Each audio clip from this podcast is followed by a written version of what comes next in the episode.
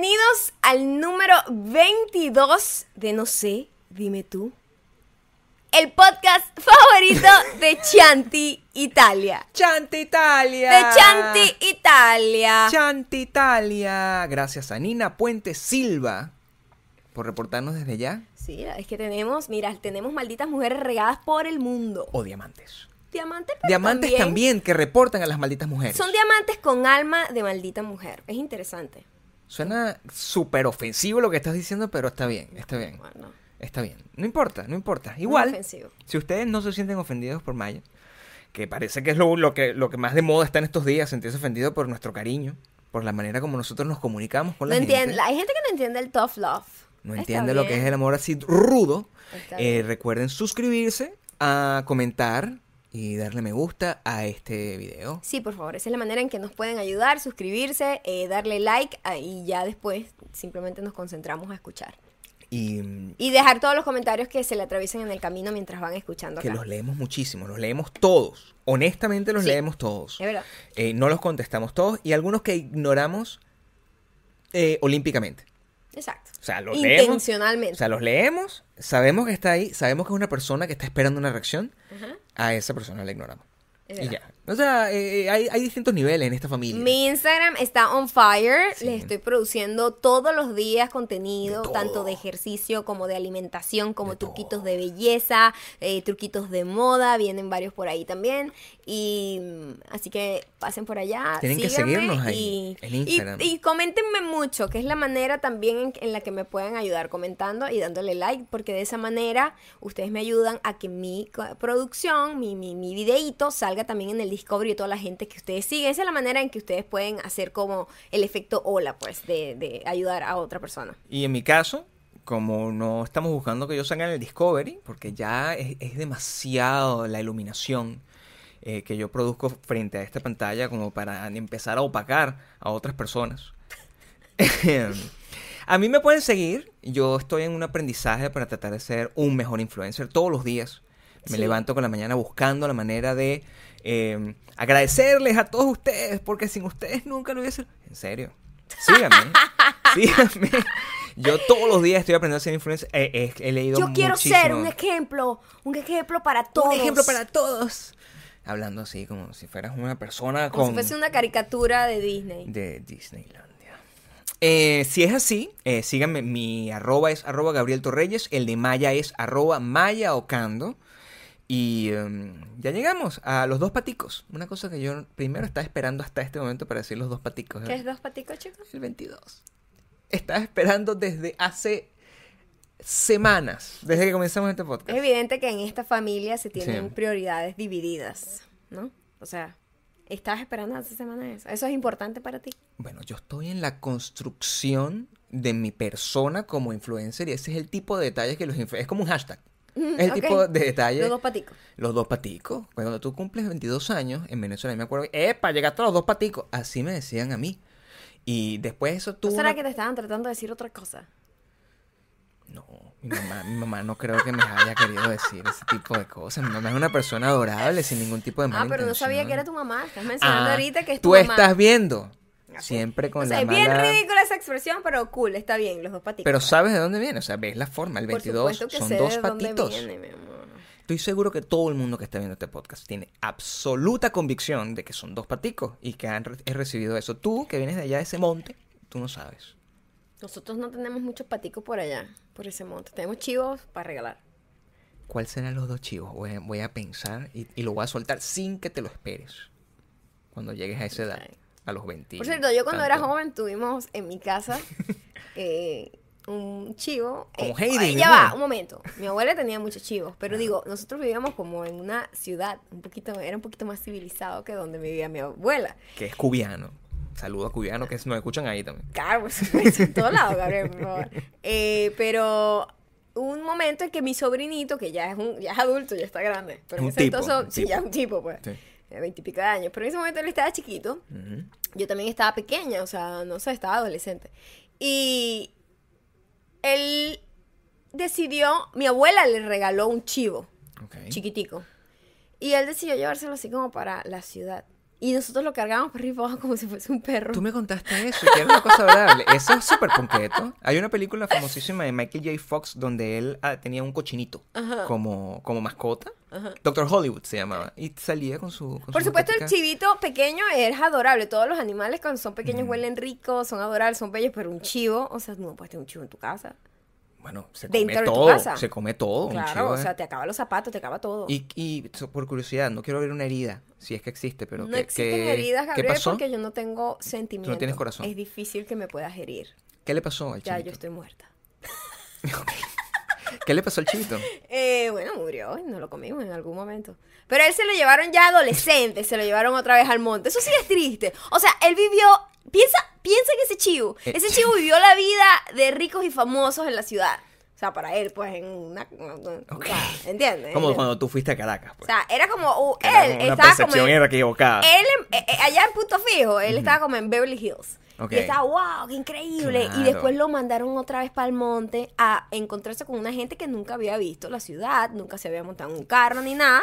Y entonces él estaba frustrado y lo terminaron matando para comérselo un domingo. Es muy triste la vida de ese chivo. Es muy quería, triste. quería recordarlo. No sé por qué, no sé por qué vino ese tema. A mí me pasó eso de, de- de- Yo tuve como una liberación, vi el primer mundo, me mudé para España y tuve que regresar al paraíso. Y, me- que- o sea, nadie me comió, pero eh, fue muy triste. O Puedo sea que entender... tú, de alguna manera, eres ese chivito. Todos somos ese chivo, mi amor. Todos tenemos ese chivo. Todos cuando, tenemos ese Cuando chivo. podemos saborear el éxito y después caer. Las mieles del éxito. Las mieles del éxito. Las mieles. ¿Qué dije? El, el éxito nada más. Ah, Yo le ok. estoy agregando la metáfora. Sí, es más bonito, más poético. Claro. Las mieles del éxito y después caer en la desgracia otra vez. Porque de eso se trata. El éxito es un ups and down.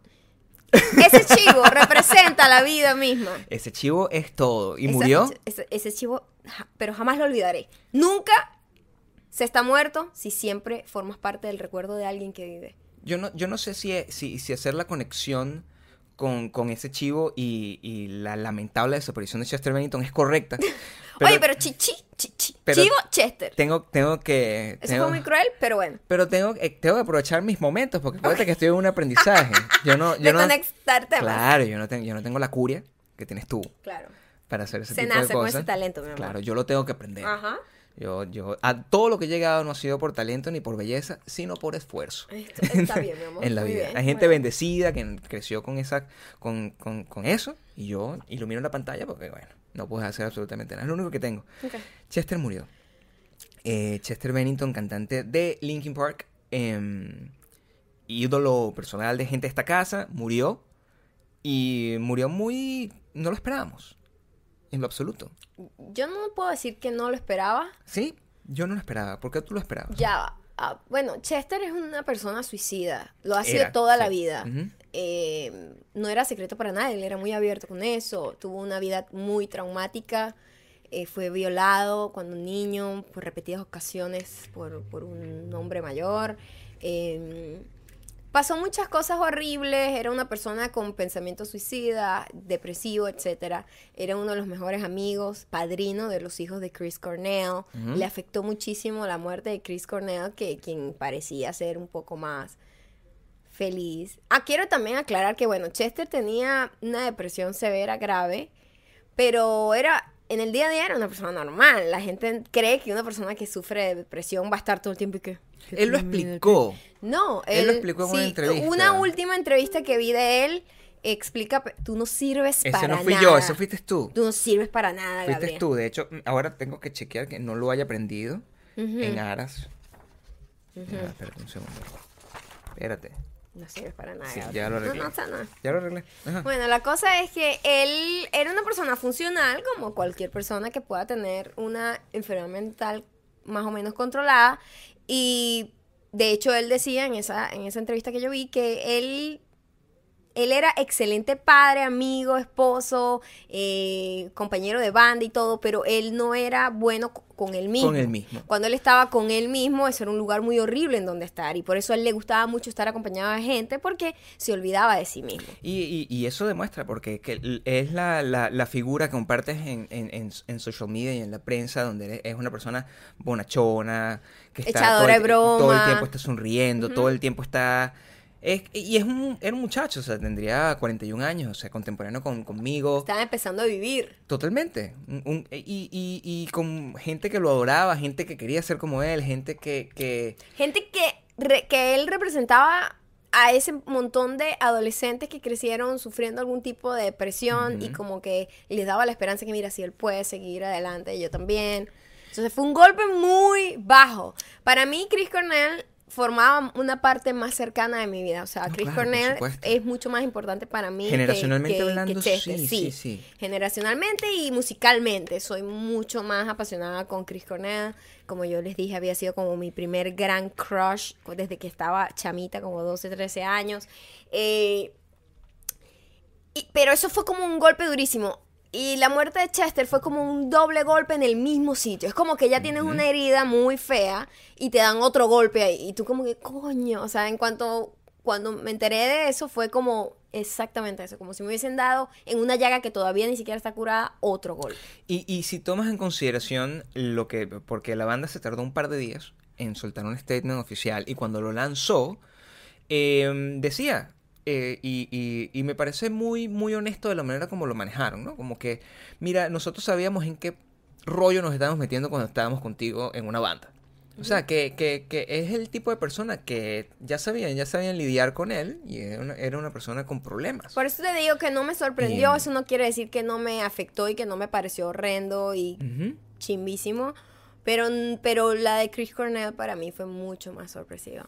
A mí eh, se se me hizo que no, no me la esperaba. No, no me sorprende la razón por la que pasó, porque la depresión está y ya, es una, una situación que no puedes controlar, pero sí, no era una cosa que, que yo tenía que, en la que pude haber estado pensando. No es como, por ejemplo, cuando uno veía a Amy Winehouse y tú decías, en cualquier Esta momento se va a morir. morir, sí. ¿Entiendes? O los últimos días de Kurt Cobain que tú estabas, bueno, este hombre está excesivamente, o sea, es un crying for help. Ajá. O cuando uno ahorita, en estos propios días, ves a Lindsay Lohan oye, y pensás lo mismo. Em, en este caso... O en este momento Justin Bieber, que por este cierto acaba de cancelar su gira porque él dijo que literalmente necesitaba parar. Y hay gente que, que no entiende y dice, ay, que- imagínate que yo estuviera agobiada de mi trabajo y no voy a la oficina. O sea, trabajar en una oficina no es lo mismo. Tiene un poquito menos de presión. Tiene un poquito de menos de presión psicológica que una persona que se tiene, tiene que...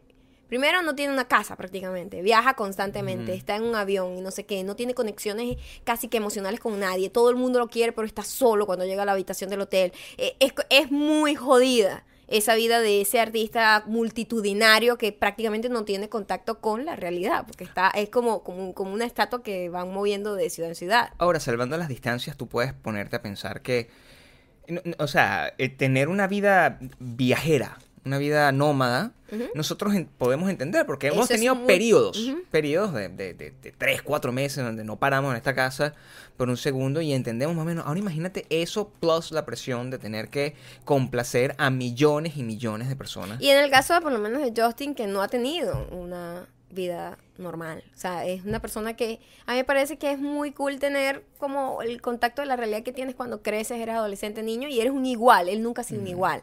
O sea, desde muy niño ha tenido mucho poder.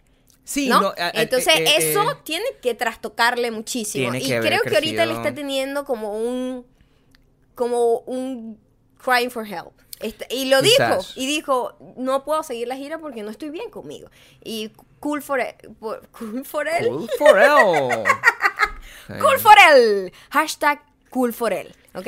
Eh, bien por él que lo hizo, está bien cuando tú digas, esto es demasiado para mí, tengo que parar. Cool. Yo le aplaudo que lo haya hecho.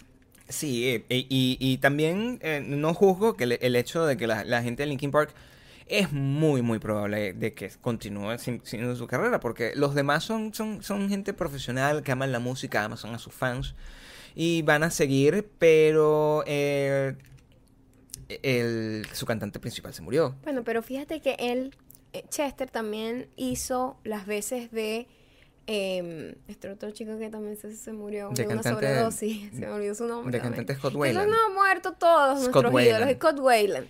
Él se fue de gira con la banda también Sí, él tocó para con- hacer las veces de Scott Wayland. Es más que todo. O sea, ellos ya, esa era una historia un poquito distinta porque eh, Temple Pilots había terminado su relación con Scott Weiland desde hace muchísimo tiempo y ellos decidieron sacar un disco especial con Chester cantando. Eh, no, no estaban sustituyendo a alguien, pero sí te entiendo. Era como que es eh, lo que el chiste que vi, porque bueno, internet está lleno de chistes, no, no respetan a nadie, es que mm, eh, Yo también lo vi. Si, si, si no quieren poner a cantar a Maluma también ahí en, en Stone Temple Pilots, a ver si. ¿En serio? Sí. O que le regalen un pug. ¿Un qué? Pug es que se llaman los perritos. O que le regalen un. Ese también es bueno, ese chiste, ese me lo mandó un amigo. La gente es muy cruel. Donde decía que la conexión entre las muertes de Robin Williams, eh, Chris Cornell y Chester. Chester Bennington era que los tres tienen este perro que se llama el Pug, que es un perro que a mí me parece, me van a disculpar los amantes de los animales, ningún animal debería ser considerado feo, este lo es. Este animal es Hay feísimo. animales feos, el bagre es feo. Es- tiene su, o sea, tiene su, su, su, su encanto. O sea, si tú ves, por lo menos, una jirafa es bella. Pero tú ves un bagre feo. Vives mucho con, con, con, con el- el, eh, las apariencias, cariño. Pero uno tiene preferencias. Lo que es extraño, porque tú me ves a mí y yo tampoco es que soy como Jared Leto, pero... Pero no eres un bagre tampoco. Qué lindo todo lo que estás diciendo. es el primer piropo que, que- de- de- por favor, tienen que compartir este video, ponerle like y agarrar este pedacito, porque es el primer piropo que Maya me hace en este podcast en dos paticos. Ay, deja de decir dos paticos que suena bien raro. En los dos paticos, lo voy a seguir diciendo porque mi mamá es una persona correcta. Ok. Mi mamá es una buena persona. Los que no son para nada buenos es, es- es- es la gente eh, de la música trap. Yo te voy a contar Ujú. mi relación con la música trap. Con la muerte de Chester, que de, de ahí es donde estoy sacando de inspiración para esto, yo eh, estuve tratando de replantear mi relación con la música. Ok. Porque es lo que tú estabas diciendo es correcto. Todas las personas que consecuentemente nosotros escuchamos y admiramos se están muriendo. O se murieron hace un montón de años. O están enfermos, o son necios, o cualquier cosa, o están están a punto de morir, o ya están muy viejos, y, y- y ya, están achacosos, cualquier cosa. Y, y, em, he estado tratando como de encontrar, ok, bueno, si todo este montón de gente se muere y queda su música, y ya no quiero, como que en algún momento me canso de escuchar esa música, ¿qué puedo escuchar? Lo que me llevó a encontrar qué es lo que están escuchando los jóvenes en estos días. Y la gente joven eh, dice, no, bueno, eh, lo que mandan ya no es el reggaetón, es el trap. Y yo no tenía idea de lo que estaban hablando. Porque Yo he visto varios de esos mensajes enviados a nosotros de distintas cuentas en YouTube, En distintas redes Instagram, sociales. Twitter. En Y yo, yo, ¿de qué están hablando? ¿Qué es trap? Entonces nosotros, fíjate, lo, eh, lo habíamos hablado por, porque nos llega los dos y dice que hablen del trap, que es lo que parece el trap, lo que el trap es lo que manda. Y nosotros siempre pasamos así como agachados, como que, bueno, yo no tengo idea de qué será el trap, mi amor. Y, y nada, hasta que esta semana, con todo mi, mi, mi luto por, por Chester, yo me puse a investigar seriamente porque hay como muchas conexiones con respecto a qué es el trap. ¿Qué es el trap? Bueno, mami, el trap es como un rap. Es como un hip hop con dubstep. Escúchame. Ok. Es difícil de entender at first, como que qué es el trap, porque como mucha, yo tenía una idea de que era una cosa un poco más este autóctona, un poco más sexo pixini ron, ¿no? Yo pensaba que era una cosa más tac, tac, tac, tac, una cosa así más más changatuki, ¿Más qué? Pero no es así. Es más como... De hecho, de hecho, con, con el... Con mi investigación y- con las... Como con las referencias. Primero es un género que nace en Atlanta, en el sur de Estados Unidos. Ah, tengo un amigo de Atlanta. De ahí hice yo la conexión con el designer, que nosotros vimos a designer en vivo. Y él tenía esta canción Panda. Panda, panda, panda. Y la canción dice, no, fue criado en Atlanta, no sé qué. Y, y, y, y entonces empecé a escuchar ese ritmo y yo había escuchado ya una canción que tenía ese ritmo parecido de un artista del cual voy a hablar ahorita. Y ese es el trap. Ok. Resulta que a ti te gusta el trap. Ah, que me guste. Nena, cuando tú estás Ujú, boxeando, ujú. lo que tú escuchas es trap. No lo escucho yo, eso es lo que está en el gimnasio. Pero lo bailas porque hay videos tuyos Bueno, bailando. porque yo soy un alma festiva. Un alma festiva. Y las almas festivas bailan, Gabriel. Pero no es que sea mi música, no está en mi iTunes, no está en mi Spotify. Es música que suena y yo digo, mm, bailo. Fíjate que ni tan terrible es, rítmicamente hablando. Ajá, exacto. Bueno, por supuesto, no les he prestado atención que dice la letra. No, y cuando lo escuchas, bueno, son letras normales que hablan sobre cómo salir del barrio. No, normal, tú esperas eso. Ok. Sin embargo, Ok. Sin embargo, tuve la, la desdicha de investigar un poco más con respecto al contenido, sobre todo del trap en español. Porque eso es lo que manda. Yo, ¿sabes? Yo veo los Ya va, ¿existe trap en español? Ese es todo el problema. Lo que escucha, porque acuérdate que la gente en Venezuela y en Latinoamérica en general, Ok. cuando te escribe a ti y te dice, Maya, no hagas videos en inglés, es porque ellos quieren que todo sea en español. Y el trap tiene su versión en español. Pero eso no lo sabía, qué modernizado, qué rápido, qué adaptación. Te voy a contar sobre el máximo exponente del trap En Latinoamérica. en español. ¿De dónde es él? Debe ser puertorriqueño por el tono y por sus compañeros. Es amigo de Farruko, es amigo de J Balvin, es amigo de Arcángel. Ok. Esos son los nombres que te estoy contando. No son los Power Rangers, no son superhéroes. Me suena más a colombiano. Escúchame, Ah, ok.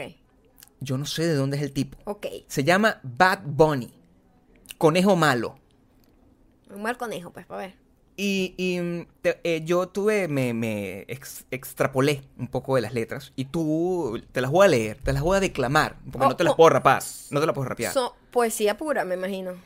Tengo unos, unos pedazos Tengo que miedo. sí son, Tengo un poco de miedo. no te preocupes. Pero estaría abierta. No, está abierta, Estoy abierta. porque lo que, lo, lo que voy a quitar, como yo no sé rapear, Ok. y, y no me atrevería nunca a hacer una cosa como esa, voy a leerlo en mi mejor interpretación de locutor, Raúl Amandaray. Raúl Mundaray. ¿Ok? Ish. Ok. Em, esta es la canción que, que- con la que conocí a Bad Bunny. Se llama Soy Peor. Oye, se parece a tu libro. Es que prácticamente me vas a recitar algo de tu libro. Ok. Sí, em, más o menos. Dile a tu Mai que ya no me hace falta, Yo, pues. Ok. que ahora tengo suegras de más. Tengo la blanquita que me hace las plans. ¿Las qué? Las plans. Planf. Plans. P-L-A-N-S. Plans. No sé. La roquerita que se lo meto con timans. Timans. Las prietas, las rubias, modelos y eso sin contar todas las fans. Oye, qué bonito. Yo no estoy para amores de meses. No estoy para peleas ni estupideces. Oh. Búscate a otro para que te bese. Ujú. Ninguno de esos cabrones a mí se parece. Soy peor. Se llama esa canción. Oye, pero es poe- poesía pura. Hasta ahora no tiene nada malo. ¿No tiene? Eh, eh, seguía, se- seguía ondando. Además de decir que, bueno, anda por ahí como, como Sí. muy alborotado. De hecho, es una, es una historia, yo- yo- la- la- es una historia de una persona que está muy triste, muy despechada y decide pues tomar la vida loca, eh, encontrando el amor, el dulce Sí, o amor sea, en distintas Es situaciones. evidente que él trata de mostrar la pérdida del autocontrol porque Sí. está es, es como un barco a la deriva. Si tú te pones a ver, es, es una canción de despecho. Soy peor. Soy peor. Es un- claro. eh, eh, de hecho, en, en el, en el horrorómetro, que es lo- la manera como vamos a evaluar esta, este, este artista, este género musical, no lo veo mal. No, hasta ahora creo que está en un 7. es una persona pidiendo a gritos que vuelva la mujer. Sí. Porque está perdido. Sí, ve- veamos, vo- voy a, voy a pasar al, al- al coro como para, para tratar. Sigue tu camino que sin ti me va mejor. Ahora te- Negación.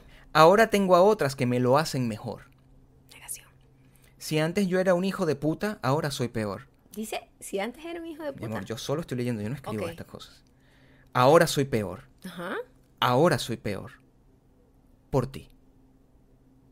Ah, y además, Es lo que dice. el o sea, el dolor es tal que él está culpando cualquier cosa que haga a otra persona que ya ni siquiera está en su vida. Ahora soy es peor. evidente que está dolido. Dolidísimo, ¿verdad? Dolidísimo. En el horronómetro tiene 7 entonces. Por dolido. Sí, porque simplemente es un está llorando por amor. Exactamente. Sí. No, no, no es Todo lo lo que dice es todo lo contrario. No, no horroriza, no horroriza. No, no me horrorizó. Ok, muy bien. Vamos con la, con, con la segunda perla. ¿Cuántas tienes? Tengo eh, eh, tres, pero no voy a leerlas todas. Evidentemente, escogí solamente pedazos de canciones. Ok. Em, esto te va a gustar. Esto te va a gustar. Voy a leerte dos parrafitos de esto.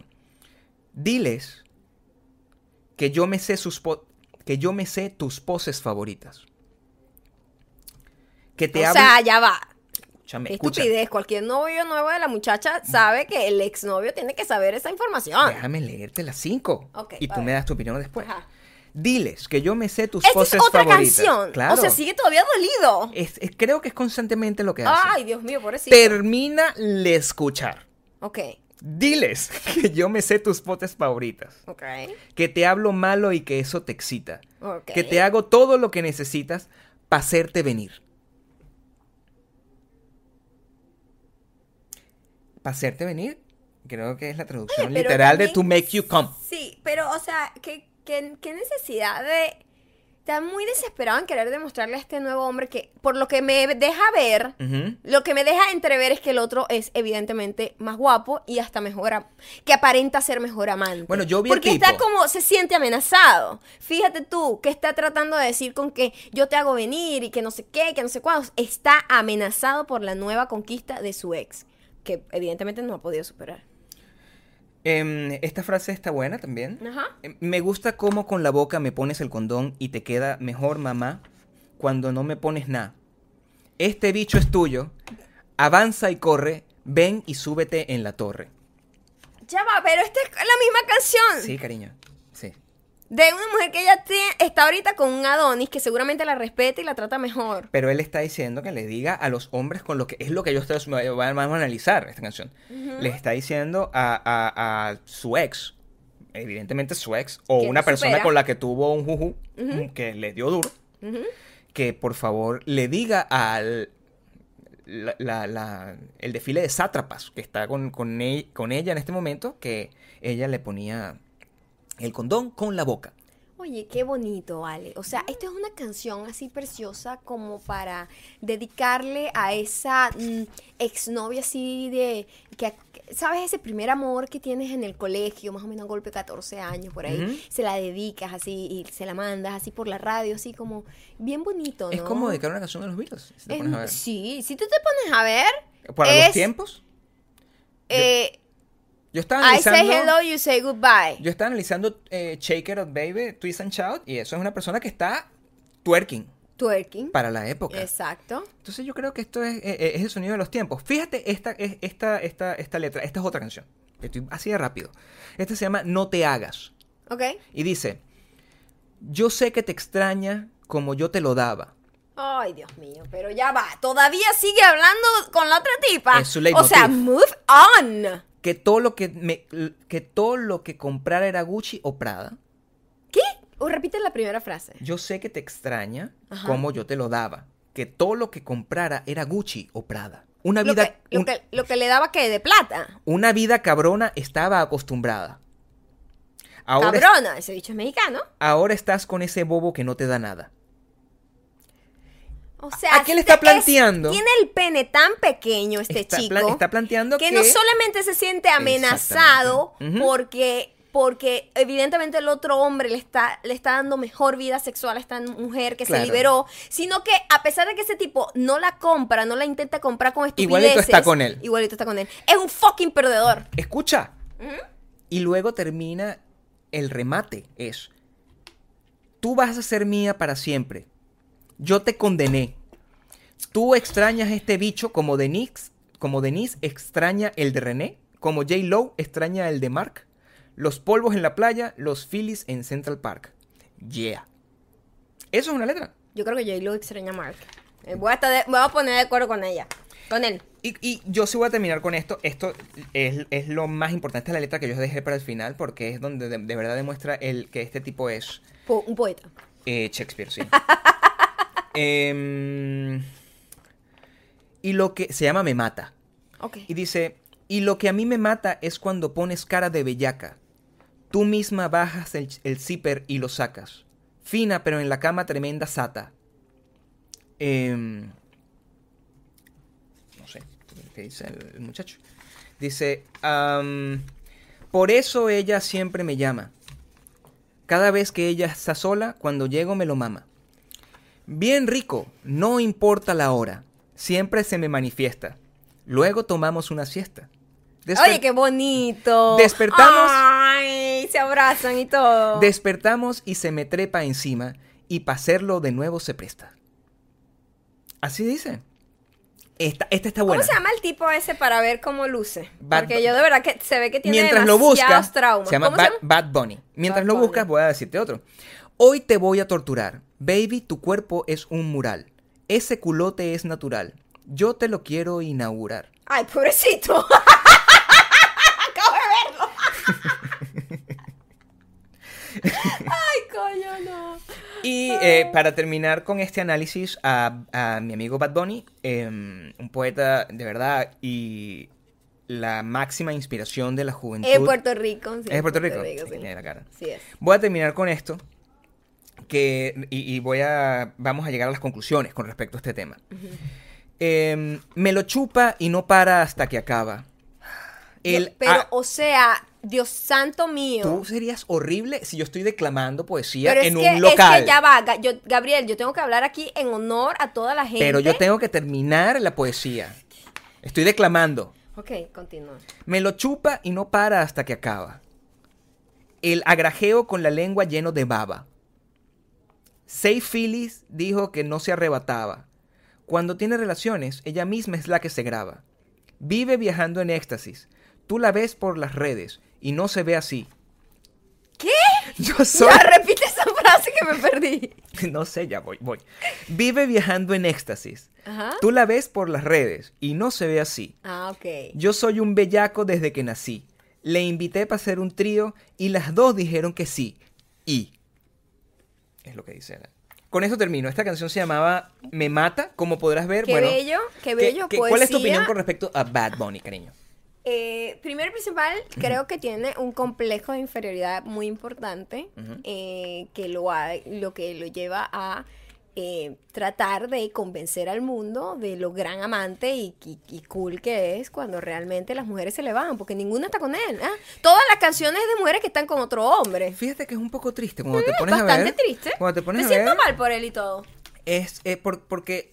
Y, y con él tiene todo sentido, porque yo siempre tuve un gran conflicto con gente como Luis Miguel, Ajá. o con, o sea, con gente que es muy guapa y que canta canciones de despecho. Yo siempre tenido ese conflicto porque, cuando- porque tiene toda la lógica. Sí, Cuando, te tú, eres- cuando tú eres absolutamente guapo, tú cantas canciones de despecho y las mujeres están locas por ti, pero amigo, o sea, tú, a ti nunca te falta nada. Tú dulce amor vas a tener por los siglos de los siglos.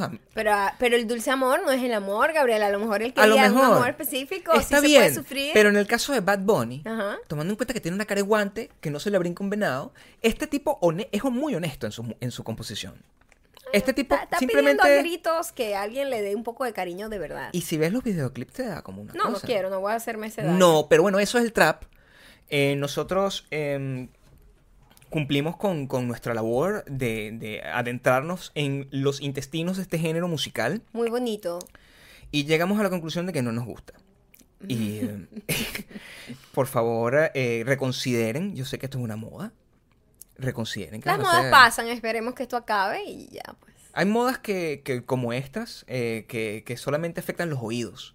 Pero hay otras modas que, que pueden atormentar y cambiar por completo tu estilo de vida. Puede ser buenos, pues hay modas buenas eh, para, sobre todo en el, en, el, en el mundo de la alimentación, siempre es como siempre hay investigaciones Maya, La nuevas. food blogger. La food blogger.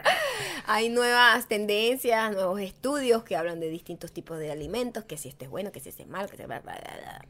Hay un restaurante que me había, todo el mundo me había recomendado acá. Mm. Es un restaurante vegano, pero que tiene, tiene todo como un concepto de comida sana, ¿no? Y quiero que entiendan que la comida vegana no es solo de veganos. Veganos es simplemente una persona que se limita a no comer carne. Pero Creo que vamos a nombrarla plant-based para que no se entienda como que es vegana. O sea, no. Exacto. La razón por la cual es- los ingredientes de este restaurante son lo que son no es para, para que la gente no coma puerquitos. No, es porque están tratando de investigar otro tipo de recetas utilizando ingredientes distintos. Sí, buscando, tratando de eliminar un poco las, las grasas, a la grasa animal. Pero ellos en realidad sí es totalmente vegano. Pero es un tema de salud. Es, un- es lo eh, que sí, quiero decir. Exacto. Este, ca- este café me lo habían recomendado muchísimo, muchísimo. Tienes que ir, tienes que ir. Y nosotros, bueno, vamos a darle una oportunidad. Eh, como ustedes saben, en el video anterior les conté, yo estoy ahorita en un cambio de alimentación para mejorar mi composición corporal. Epa, mi novia está muy buena ahorita. Gracias, siempre. Pero bueno, Tiene cuadritos. solamente ahora, Los veo en la mañana y solamente que ahora mis músculos se ven un poquito mejor. me la Pero, ¿qué pasa, Back Bunny? sea, Nietzsche, coño. Maldita mujer. Maldita mujer, pero. Es que me quedé, entonces, quedé tocado. Quedaste tocado, o sea, tanta poesía se te mete de alguna Sí. manera, ¿no? Soy peor, peor. Soy peor. Yo soy peor. Entonces fuimos, le dimos la oportunidad y mm, cuando voy para allá, toda, lo primero que me, primero el lugar es bellísimo, debo decirlo. Mm. En el café se llama Café Gratitud, lo voy a decir de una vez, no me importa. No, café Gratitud no es nada. bello, llego y de repente llega un chico, hola, pero con esta voz, esta voz como impuesta de paz, de paz que, que, que grita locura. Es paz que grita que voy a agarrar un cuchillo y va a matar a alguien en algún momento. Es una, es, es una tensa, tensa es calma. una tensa calma. Hola, bienvenidos. Primera vez que vienen con nosotros. Nosotros, sí. Pues estoy muy agradecido que la vida los haya traído hasta acá. Y ahí yo entré y yo dije, ¿qué carajo de culto, en qué carajo de culto me han metido y sin yo saber? Estábamos bastante Yo estaba asustados. asustada. Y yo debo confesar que yo estaba asustada.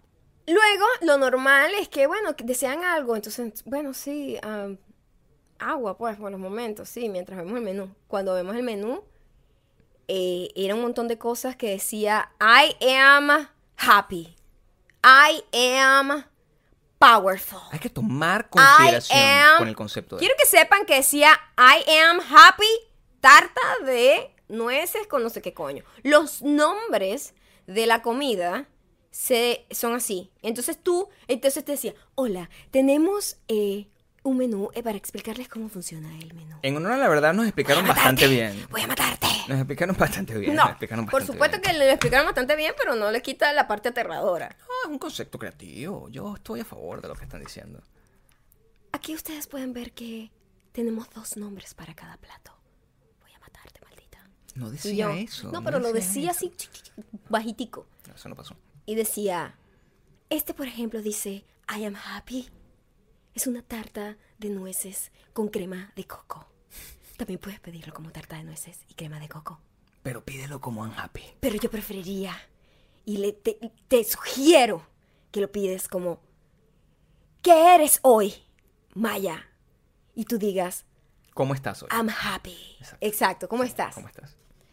Todo esto, yo estaba sonriendo por fuera, pero llorando por dentro. Pues yo decía, maldita sea, tengo que pasar por lo menos una hora escuchando a este tipo viniendo a cada rato a traernos la comida Yo solo tenía con esta muchísima actitud hambre y lo único que esperaba es que, que la me, comida fuera me buena. aterraba mucho. Esperaba que la comida Pero fuera todas buena. estas, nosotros estábamos haciendo en ese momento ya nuestra dieta y queríamos cosas bajas en calorías.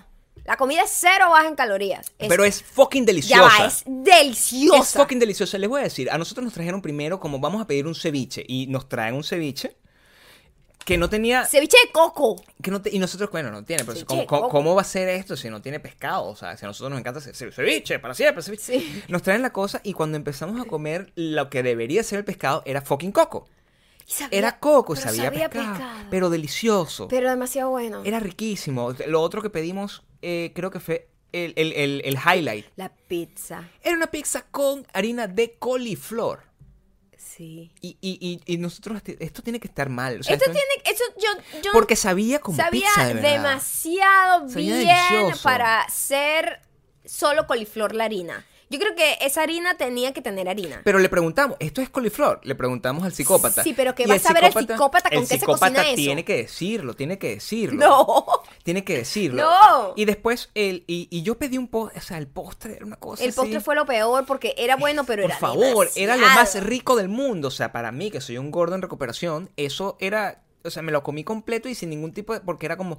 Y con man- como con mantequilla de almendra. Eso era una locura. Sabía como a licor y todo, Era, ¿verdad? co- era como un era como un super mousse de chocolate. Era cosa deliciosa. Era muy buena. Si usted eh, pasa por aquí por Los Ángeles, yo le recomiendo que vaya. Y de verdad es buenísimo, pero Queda en es, Beverly Hills. es demasiado calórico, pero la el- Y es caro. Un es, poquito es- caro. es un poco caro, un poco exagerado porque todas son porciones son pequeñas, pero los postres son demasiados. Pero llena, llena. y nosotros no convertimos postres, hicimos todo al revés. Sí, pero llena, llena bastante. Y es Pero rico. eso no es la cosa. La cosa es que al lado se sienta otra gente también y todo el mismo cuento. Hola, primera vez que tienen con nosotros. Pues ya les voy a explicar cómo funciona el menú. Te voy a matar, maldita, con veneno en tu comida. Y No dice eso. Sí lo dice. Es demasiado Sí paranoica. sí Eres demasiado paranoica. Entonces, bueno, tú eh, entonces lo pides así. Entonces, la tipa cuando lo iba a pedir, eh, no le siguió el juego al tipo, pues, sino que le dijo, bueno, yo quiero la tarta esta de nueces. ¡Oh! you're happy. No fue así. Fue así, Gabriel. Y la Estás- tipa. siempre estás agregando un Y poco yo de sí, la tarta, la tarta de nueces. Le estás agregando un poco de cúrcuma al cuento, pero, pero el caso es que mire, eh, eh, es una experiencia aterradora y nosotros tratamos de verlo como una experiencia. Eso fue lo que pasó. No, eso no fue lo peor. Lo peor es. A mí me gusta invitar a la conversación. Este lugar es un lugar para conversar. eso. Hoy vamos a hablar sobre qué estamos agradecidos. ¿Por qué hoy estamos agradecidos? Piénsenlo. Cuando venga, por favor, quiero la respuesta. Y yo, maldita así- sea Gabriel, vámonos. Cuando lo cuentas así, pareciera que realmente Fue- estábamos. No fue era así. Eso, eso yo dije, ¿qué esta esa es- verga, cientología? Esa es la Me percepción. ¿Qué es? Esa es la percepción que tenía Maya. En realidad era una persona que estaba interpretando un papel dentro de un restaurante y tenía que ser de, de- de una manera. No tenía el tono. No era así. Sí no era tan creepy. sí no era tan creepy. No, no, no. Está haciendo. No, está haciendo- epa, no, he, no he inventado nada de lo que él lo- dijo. Tampoco lo que dijo Bad Bunny, pero, pero, pero el- lo, No, aterrador es el contenido. No, es el contenido. No, él, todo lo que estoy diciendo, yo no inventé nada, Gabriel. En serio dijo lo de la conversación, en serio dijo que cómo se escogió Claro, el menú. pero tú lo escuchaste de esa manera. cianuro. tú lo escuchaste de esa manera. Y, y- y- y estoy muy convencido de que cualquiera de las personas que están escuchando y viendo este podcast lo escucharían igual, porque es bastante aterrador. Es, la- es lo único que piensas cuando estás escuchando a alguien diciéndote, así se pide el menú aquí, como I'm happy. Entonces sientes que... I'm que- happy. I'm- entonces, no, y mi, y, mi, y, mi, y mi postre era I am awakening. I- awake. Awakening. Ah, Peor aún. No, eh, o sea, Y yo, ah. es un concepto muy complicado, Entonces yo decía, pero... yo quiero esta, era, era como un pie de coco. Yo quiero el pie de coco. Wow, you're awakening. Ve como una experiencia. Nosotros cuando fuimos, nosotros cuando fuimos a España y comimos en ese restaurante maravilloso, también era bastante complicado en la manera como presentaban las cosas. Yo, yo te comenté esto, o sea, era, era tal cual. Ahí el concepto era, estaban tratando de traducir lo que es eh, la comida gourmet a, un, a que se viera como si fuera comida de la calle en Hong Kong. Y todo el concepto era así, toda la comida se presentaba y parecía una cosa como súper, súper nasty y era una cosa deliciosa y te lo vendían así. Ah, no, Gabriel, cuando yo necesito ir fuimos- otra vez a comer cuando ahí. fuimos a Esa creo que ha sido mi mejor comida del, de es. mi vida entera. En, eh, en Madrid tuvimos dos ¿Cómo de los mejores. Dos de los mejores. Eh, Strix, eh, Strix Show. Es- Street Show. Y. y XO. XO. Street XO. Y cuando fuimos también, ahí está En Madrid. nu- nuestro otro restaurante favorito del mundo, También. que es, eh, también está en Madrid y es eh, un restaurante de patella, Oh my god. que es eh, una como una paella que no es pa- que paella con pizza. Demasiado bueno. Deliciosa y también ese tiene, tu tiene su esquema. Tiene su esquema. El señor se sienta a hablar contigo, echarte Sí, cuentos. te habla de tu abu- Ah, no, ese señor además te ponía a hablar de su mamá, que la mamá, bueno, como de 100 años así sentadita. Y la tenía Ah, sentadita la ahí. tenía ahí. Entonces, el- lo, lo que nos llega a la conclusión de que los, ren- los restaurantes, y adicionalmente a la comida, eh, tienen que tener su, su, su pedazo de pretensión. Este es un poco... Este se fue Es un poco ciencia ficción. Es un poco ciencia Se ficción. fue lejos, lejos. Además, en la locación, a la locación a la que fuimos, que queda en Beverly Hills, ahí quedaba un restaurante venezolano que quitaron. Sí. No era el mejor restaurante del mundo venezolano, porque no sabía muy típica, pero por Era lo menos... muy cifrino. Sí, los venezolanos no nos gustan las cosas tan sí, cifrinas a la hora de sí. comer. Queríamos que fuese un poquito más casero, ¿verdad? Sabía Ni siquiera cifrino, ¿sabes? Como que el sabor, el sabor del queso no era bueno. Sí, lo que sí, bueno, en, en Los Ángeles es muy difícil conseguir un restaurante venezolano bueno. Si usted conoce uno, no nos lo diga todavía porque estamos en dieta. Pero en por ahí por septiembre, sí. Te aseguramos que vamos a ir para allá. Hablando de dieta y de bajas lo- y de- calorías. y de cosas que sí desaparecieron, y de como el cosas restaurante. que desaparecen como el restaurante. La Coke Zero desapareció. Pero... ¿Se consigue igual o no? O sea, es, lo no, que no entiendo. Desapareció del mercado. O sea, las, Yo voy gente- hoy a comprar y no la voy a conseguir. Tú no vas a encontrar en ninguna fast food Coke Zero en las máquinas. No hay. No hay Coke Zero. Voy al supermercado ahorita que tengo que comprar agüita. No hay Coke Zero. Si consigo Coke Zero, lo voy a comprar No así- para tenerla Zero. para tenerla como Ahora se llama, y es otra formulación, otra, Mm. otra, es otra fórmula, pues. Se llama Coke Zero Sugar. O sea, que, que, que no sé cuál es realmente el elemento que cambiaron, pero la gente está en shock y dice, ajá, y, y, ¿Y qué tiene eso? pero va a venir Coke Zero Sugar Cherry. Va a venir, pues, sobre todo porque eh, la gente, hay una gente que ama la Coke Zero Yo- con yo era Esa es tu- Coke Zero. Tu favorita, sí. Sí. La- yo soy más diet. Sí, no, a mí me, gusta me gustaba más la Zero, pero igual las dos son malas. Para la salud. Sí, pero bueno, una vez al año no te hace daño. No, ni- no es que lo bebas todos los días, pero digo, ahora hay un nuevo, una nueva, una nueva, un nuevo producto para me la había llamado la, me había llamado la atención porque en México cuando estuvimos eh, la última vez nos enteramos. Y, y el shock fue similar. Era como que mira no hay Coca-Cola eh, cero ahora. Perdón no ahora es Coca sin azúcar. Viste que ellos yo creo que empezaron fueron poco a poco- fueron desde afuera hacia adentro, porque hoy fue que explotó esa noticia acá. Pero nosotros es verdad, hace meses, hace como dos meses fuimos a, a México y cada vez que tú pedías Coca cero te decían, "No, ya eso no existe, ahora es Coca, sin, azúcar. Yo creo que, que, que, bueno algún tipo de, de cuestión legal deben estar tratando de sortear con, con esto de, de cambiar el nombre. Eso eh, pues, es como una completa medida de mercadeo. Realmente no lo sé. A mí me va a afectar no tener mi Coca-Cola cero porque el, a mí el, el concepto de Coca-Cola cero a mí me parecía cool.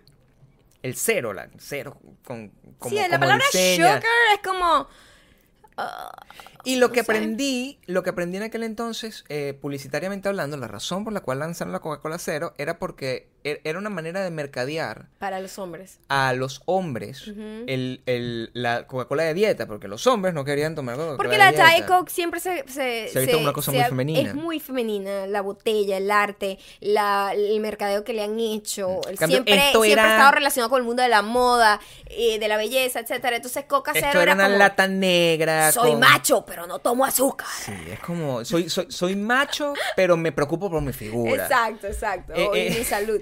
Era, era, era divertido, como Pero uno sabe se totalmente engañar. distinta. Como uno se o sea, por porque esas no es que cosas. está empaquetada igual y como, por ejemplo, un shampoo para cabello ridículo que dice extra fuerte, como si el cabello del hombre fuese distinto al de la mujer. Pero eh, este Eso es muy ridículo, Eso de es muy ridículo. Es de, la frágil Los mejores, los mejores productos para la belleza son de mujeres. Son de mujer. Porque las Sí, mujeres son sí. más bonitas Gabriel que usa uno. los mismos desodorantes que yo, cosas. shampoo, todo igual. Eso cosa. es muy ridículo. Sí, sí, huelo a jaboncito. Y huelen rico. Dígame esos desodorantes, hombre, que huelen así como a señor ya de dijimos 70 a Samir, años. a Samir. Uy, no, qué A asco. Samir, los que sepan No, quién es no, Samir. no, no, no. Em, pero sí, el tema de la Coca-Cola cero de, de verdad me sorprendió. No sabía que eso estaba pasando, pero una vez más, eh, yo creo que tú lo habías predicho y como siempre, en todas Mi las amor, cosas yo de la vida, siempre tengo la razón. tenías la razón. Yo siempre tengo la razón y es un fastidio. Tener la razón y esperar que todos los demás se den cuenta que Debe tienes ser- la razón. debe ser horrible es ser una tú. vida, es, un- es una tortura. Es como, ser, es como ser una astróloga. Eres Es que soy. Nostradamus, soy Maya Nostradamus y es una ladilla. Es como, marico, va a pasar esto. No vale, no vale. Y pasa y dice, tenía razón, qué ladilla. ¿Qué fue No lo me- otro? Ni me lo digas, yo sé. ¿Qué fue lo otro que pasó? A, a ver, eh, eh, expláyate Ok. En demostrar que tú tenías la razón. Bueno, imagínate, no puedo hablar de todos los temas en los que he tenido la razón, pues no terminaríamos. Bueno, no, Pero no en este todos, en ahorita, nada más, solo aquí. Ustedes saben muy bien, cualquier persona que ha visto por lo menos dos podcasts de estos, dos episodios, ustedes saben mi odio férreo, fuerte, hacia las ardillas. Es Sin un razón. odio totalmente con razón. Son unos animales eh, que tratan de engañar al humano porque tienen un aspecto cute. No lo voy a negar, porque yo soy una persona que tengo la razón, pero no estoy ciega. Son cute. Tú los ves, parecen cute, pero son ratas que se robaron, sabrá Dios dónde esa cola bonita, a alguien se la robaron por ahí, se ponen esa cola y son ratas, son ratas, ratas en la calle, pues urbanas, así como esas ratas que te dan asco en Nueva York, que te caminan por encima y en París. Las ardillas son ratas, pero tienen, ay, tienen una cola bonita, está bien. ¿Qué pasó con la, con la ardilla? Ustedes Maya? saben que aquí hay ardillas que me atacan. Cualquiera que me siga en Instagram, yo esto lo he demostrado con evidencias, demasiadas evidencias. Nunca te ha En donde la siempre se me quieren tirar encima, me quieren atacar, la me quieren matar. y pareciera. Me quieren matar. Me dicen, te vamos a matar. Dios mío, qué nivel de paranoia. Por supuesto que sí. Ya yo había hablado de una noticia que había pasado en una ciudad de Estados Unidos en donde una ardilla se había enloquecido y había mordido un gentío. Hace Un tiempo, gentío en, en, no en Nueva York, en otro lado. Mm. Y ahorita la noticia del momento que, que ha durado, bueno, en, en- a, a lo largo de los tres días, y yo agradezco muchísimo a todas las cuchuritas que le han hecho, le han hecho screenshot a la noticia, me la han mandado y dicen, tenía razón, siempre tuviste razón. Yo sé, pero digo, es muy cool que, que lo vean y piensen en mí. Porque siento que he hecho un buen trabajo informando a la comunidad de que se cuiden de estos demonios disfrazados de tiernos animalitos. ¿Qué pasó con esta ardilla? Es una ardilla que dice además el titular, ardilla con hambre de sangre humana, ha atacado a un gentío en Nueva York. Sensacionalismo puro. No, mi amor, en serio, no hallaban qué hacer con la, con la, con la ardilla enloquecida. Ha lastimado a un gentío, los ha mandado para hospitales. no podemos inventen- juzgar. Ha salido en todos los medios importantes, por favor, googleenlo. Ardilla No con hambre de sangre humana. No podemos juzgar a todas las ardillas por una ardilla que se descarriló. Yo creo que al final, para zanjar el tema de las ardillas, en tu caso en particular, es que las ardillas y tú tienen demasiada eh, eh, eh, simila- similidad, similitudes. Similitudes. Tienen demasiadas similitudes. Son adorables las dos, en, en esencia, pero por dentro esconden un- una agresividad que se escapa, se escapa de la comprensión de los otros seres de su misma especie y de especies que, que- paralelas. Pero eh, también eh, no podemos juzgar a una especie animal por lo que los medios de comunicación, o en este caso tú, dicen sobre eso. Yo no lo estoy diciendo yo. Yo- Eso lo, dijo eh, medios, y todos los medios importantes, los mainstream. Pero puede De- ser, puede, puede ser como la, la campaña tan de descrédito, tan terrible que le han hecho al tiburón, mi amor. Puede ser exactamente como eso. ¿Tú has pensado que el, el tiburón, el, el- tu, tu conocimiento sobre... ¿Sabes qué pasa? ¿Sabes cuál es el la tiburón. diferencia entre el tiburón y la ardilla? A ver, Si usted se mete al mar, ¿sí? usted se está exponiendo a que el tiburón se confunda y lo muerda. Mm. Esta ardilla está tranquila en una mata. Yo no le estoy haciendo nada. Yo estoy caminando por una calle y me va a atacar. Esa ardilla es maldita. Yo creo que de la misma manera que eh, eh, Discovery Channel hace el, el Shark Week para tratar de acabar Deberían hacer la ardilla week. El dices tú. Ardilla Week es lo que yo voy a proponer y si ustedes están de acuerdo con eso, con, con tratar de reivindicar a las ardillas como unos seres que a pesar de haber tenido ciertos especímenes que se han salido del, Por Dios, todas son malas. se han salido del, del carril, eh, debemos reivindicar. La ardilla yo creo que es un animal hermoso, así como tú eres una mujer hermosa, que esconde, eh, hermosa y adorable, que esconde una increíble agresividad y maldad. Yo Pero- no confío en ellas. No me importa lo que vayas a decir. Lo- no, no, no lo voy a decir yo, lo va a decir Discovery Channel de la misma manera que lo hizo con el Shark Week y los tiburones. Y lo- la noticia que me acabas de comentar, que me estoy esperando, es la noticia que estoy esperando desde más, desde más temprano, porque me dijiste que... Ajá. Sí, mira, ¿sabes que, sabes que aquí hacen todas las, todos los años la Shark Week? Que es Para una reivindicar a los semana- tiburones. Una semana dedicada a hablar sobre los tiburones de distintas formas, Yo los amo. de distintos ángulos, programas de distintos ángulos, muy interesante. Y ah, una gente propuso en Discovery que pusieran a un tiburón blanco a competir con el nadador más rápido del mundo, Michael Phelps. Ok. Eso me parece De- que es una locura. De entrada me parece estúpido, no locura. Ahí vamos. Estúpido. Siempre con una agresividad. O Una sea, pero un, ardilla. sh- un- un tiburón. Maya es una ardilla. Un tiburón contra un humano. Te voy a poner veneno en la comida. Pero un tiburón. Ok, está bien, cool. Eh, claro, y no lo pudieron poner uno al lado del otro, de verdad, como uno hubiese soñado. ¿Cómo pasó? La imagen que tú ves sí es esa. La imagen que tú ves es un tiburón blanco aquí y uh, Michael Phelps acá, pero eso lo tuvieron que hacer como montado. Ah, y eso- la gente estaba molesta por eso porque la gente creía que lo iban a poner ahí de Pero verdad esa al es la pregunta que yo te voy a hacer, porque yo, yo ya había visto... Ah, él aceptó, quiero decir. Yo había, yo había visto pro- programas donde, por ejemplo, hacen como que, ¿qué pasaría si pelea un tiranosaurio con un tigre? Y entonces Ajá, como que hacen... CGI. Y hacen una simulación computarizada y, y con... CGI, con- perdón. Y, y lo ponen y, tal, y, pasa. Yo creía que esto era lo que estaba pasando. No, agarraron un tiburón real. Agarraron un tiburón y lo grabaron. Y agarraron a Michael Phelps y lo grabaron. Y eh, después hicieron el montaje de como si los dos estuviesen literalmente en una, como una cosa olímpica, uno al lado del otro, corriendo, nadando, perdón. Evidentemente ganó el tiburón. Pero- pero- está de más decirlo, ¿no? Claro, es que Sí. esa es la pregunta más importante que te quería hacer. Pero yo creo que me engañaron. Porque según ellos, ganó solo por dos segundos. ¿Tú crees que un... ¿Qué? Sí. Michael Phelps... 100 le- metros. No. No.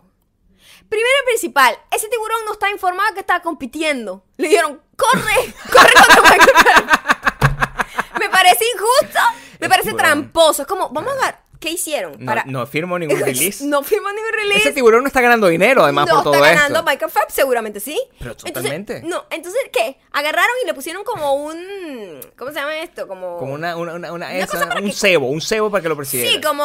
como- Eso. Sí, sí, un anzuelo, un anzuelo no, lo que se pone en el Una anzuelo. carnada. Le pusieron como una Carnada. Pero la carnada de un tiburón blanco. Charnado, tarnada. La- o sea, la- el- para que pueda traer a un tiburón blanco, era un animal gigante. Que cuando llegó al final, él lo come. Y yo dije, ¿qué es esto? Se comió Michael Phelps. Porque te lo juro que parecía eso. Porque se comió como. ¿Dónde pasaron ese amor, programa tan salvaje?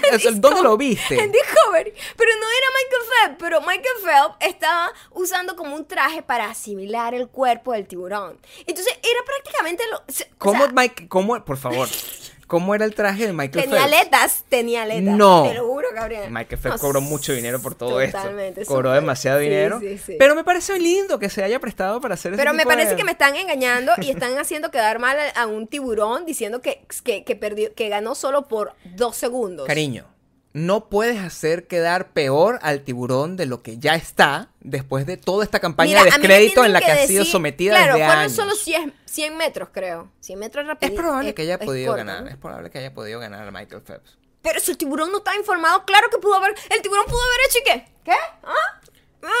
Y perder. ¡Ah! Michael Phelps ganó. Coño, que, que ¿Tú misleading. piensas, ¿Tú piensas que si el tiburón hubiese estado Si yo hubiese hablado con el tiburón y yo le digo, mira tiburón, te quieren joder, marico. O sea, mire toda esta gente aquí aupando a este tipo, que él es de pin, él es cool y todo. Pero digo, coño, por favor, representa a los tiburones, chao, no te dejes joder. Y Lo jodieron, mi amor, dos segundos no, si no me parece mí tuvieses, si suficiente. tú, si tú tuvieses que poner así em, y defender Lo estoy defendiendo así como entre un tiburón y una ardilla. tiburón mil veces. ¿Sabes por qué? Pues yo jamás me voy a meter con él ahí. Y él tampoco se mete con salvo charnado, no se va a meter contigo. Yo nunca me voy a meter. Yo, yo lo dejo ser feliz en su hábitat. Bueno, está bien. El- el- esa es la decisión que hay que tomar, por ejemplo, con ciertas cosas, con el trap, con las ardillas en tu caso, Ujú. este y con, eh, al parecer, según el, el último video, con Selena Gómez. Sí, Selena Gómez ha estado dando señales en su Instagram. em, ¿Tú sigues a Selena Gómez? ¿Sabes qué? Yo sigo muy pocos artistas y sigo a Selena Gómez. Yo ni siquiera sé por qué la sigo. No le dejo un follow. No, la tengo ahí, y como que, no sé. A ver, yo, eh, debe haber, debo hace? haberle dado follow, Por algo, promocionar ¿no? sus cosas y por algo así como... Monta fotos con, con, con ella Romeo. es, ella es la queen de las selfies. Es muy buena con sus selfies. Monta, Sale foto- muy monta bella. fotos con Romeo o no daña sus selfies con eso. A veces sí. ¿Sí? Sí, sí las monta con él también. Y, pero son selfies también. O son fotos tomadas así eróticas. no sé, no, tampoco le presto tanta atención, pero yo he visto que ha estado como montando y montando como un preview de su video que iba a sacar, que se llamaba Fetiche, hasta, hasta estaba consciente yo de que así. todo. Sí, sí, o sea, porque la tipa tal, tal, tal, montaba como GIF, GIF, GIF, GIF. Y por fin salió el video y me puse a verlo hoy. Eh, y me di cuenta que Selena Gómez, estoy segura que no me sigue, pero me stalkea. Eh, elabora tu respuesta. Sí. Yo no sé si ustedes han visto un episodio de One Girl Show que se llama Las mujeres somos complicadas. Ella se copió todo de ahí el arte. Todo. La voy a demandar. Yo lo vi, se parece bastante eh, a- estructuralmente a nivel de composición, a nivel de feeling, pero la persona que está ahí está un poco más solladita. ¿Sí? El personaje de Selena, tú no viste el video todavía. No la he visto, pero solamente vi como el look and feel y dije, epa, pero Selena Gómez me stalkea y no me da follow. Ponlo, ponlo sin, sin, sin, sin, sin audio. Mm, pero ¿qué voy a Y, decir y- aquí? no, por si, por si encuentras algún tipo de, de, de similitud correcta, pues, para un, un poco más avanzada. Yo lo que vi, Está viendo el sol, eso es algo que yo no haría, es tonto. ella ve el sol. Te voy a decir lo que pasa en el video. Ella ve el sol, ella come cosas, ella se Se agarra ensucia, mucho la boca, la lengua. ella se ensucia, Ajá. Agarra una cosa de esa con la que te, con la que uno, eh, las mujeres se peinan la- las, las pestañas, se la ponen en la lengua. ¿Pero qué Eh, le pasa? Está, creo que está Se como, rompen las medias. creo que está como Bad Bunny. ¿Qué es esto? Se agarra, agarra un... agarra un... ¿Cómo se llama? Un rizador de pestañas y se agarra la Lo lengua. acabo de decir. O sea, es que... No me estás escuchando. ¿qué, qué clase de droga se metió? Está Bad Bunny. Yo creo que está maltripeando porque ¿Qué? la Abre otra el persona. agua, pero se tira al piso. Sí. Está lloviendo dentro de la casa, eso es imposible. Llueve, eh, eh, eso pasa en los videos musicales se de Maná. restriega el cuerpo. Pasan los de Maná, yo me acuerdo. Se toca muchísimo, está ¿Sí? sucia. Es verdad que está súper sucia. No, está como loca. Es lo que es, creo que de eso trata el video. Realmente no le he prestado mucha atención. Le presté atención cuando escuché un poquitico y tiene un poco de trap en su música. Pareciera que estuviese totalmente desnuda, pero es que su ropa interior es de color piel y por un momento dije, esta no, pero tampoco es una Barbie. O sea, puede estar completamente desnuda, pero ahí, o sea, no se Sí. veía nada. O sea, Bueno, pero de aquí lo estoy viendo pequeña y no sé, vi a lo mejor se hizo con esa intención para que en Instagram la gente empezara a opinar. ¿Sabes que esa gente son unos laboratorios Por supuesto, mediáticos? por supuesto. Pero se ve muy bella igual. O sea, está loca, pero se ve bella. No. Pero yo lo que digo es que sé que me stalkea, pues sé que me stalkea. Mi opinión Es eh, fan de One Girl Show. Selena Gómez es fan de One Girl Show. Mi opinión es que Lo no, puedo me- saber. me, me da un poco igual con, esa, esa, esa señora, no, no me importa. Creo que su, su relación con el amigo este tampoco me importa. Con Romeo. Sí, creo que su video tampoco me importa. Sé que va a tener Está como... metida ahora en un 58. refrigerador como de, de, de, Sí. de- en una cava. Va a tener como 58 millones de vistas independientemente por el pecho. O sea, da igual. O sea, ya tiene un millón seiscientos y lo lanzó hace un ratito antes de que comenzáramos a grabar. Sí, esos son unos niveles muy grandes. Esa gente no tiene que estar que Se está comiendo un labial, ya esto lo hice. Ella no lo me- hice en Dear Maya. O sea, en serio. Selena, stop it copiándome todo. estar agarrando toda la inspiración de ti, mi amor. Pero lo. Lo único Ya que no tiene... la.